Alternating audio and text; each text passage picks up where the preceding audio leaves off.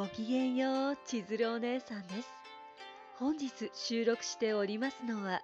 2020年の8月9日です。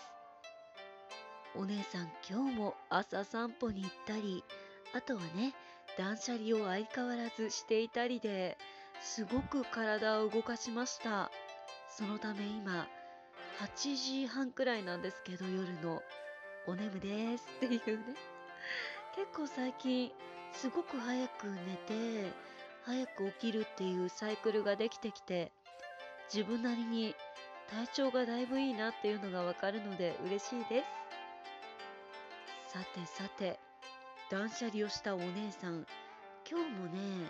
燃えないゴミの袋が1袋と、燃えるゴミの袋が1袋完成しましたって完成したって言うんでしょうかこういうのって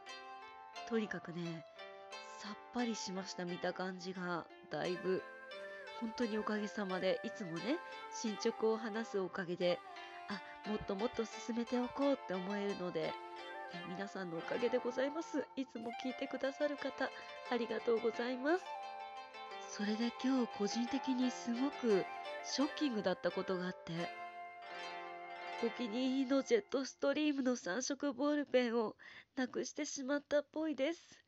悲しみっていう、ね、すごい書きやすくてお気に入りだったんですけど、なんだったら詰め替えとかも買ったんですけど、芯の。どこに行っちゃったんだろうって。多分捨ててはないと思うのでそのうちひょっこり顔を出してくれるとは思うんですけどスペアをね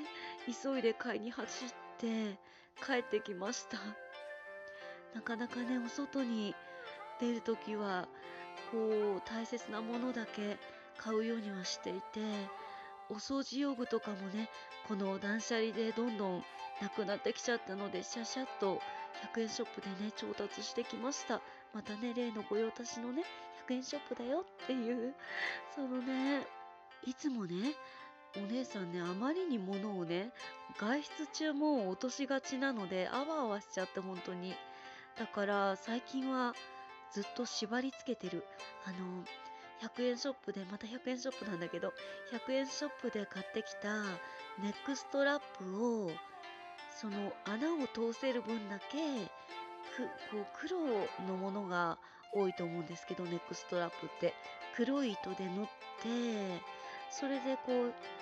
縛り付けてネックストラップの先に例えば6穴のシステム手帳とか MP3 プレイヤーとかをキュッと縛って大きなねトートバッグとあとサブのサブじゃないメインの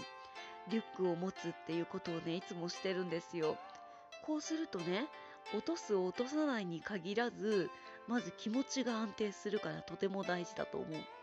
桃井は大事だと思うわけって。ちょっとね楽しい要素を挟みつつも 本当になんでこんなにドジっ子なんだろうなって しょんぼりしちゃうこともあるんですけどそこがねこうお話のネタにもつながっていくわけで物事は一長一短で長の部分を見ていきたいななんて思いましたよ。というわけで本日はここまでです。ここまで大切に聞いてくださって本当にどうもありがとうございました。今日があなた様にとってとっても素敵な夜になりますように。素敵な夢をご覧くださいませ。おやすみなさい。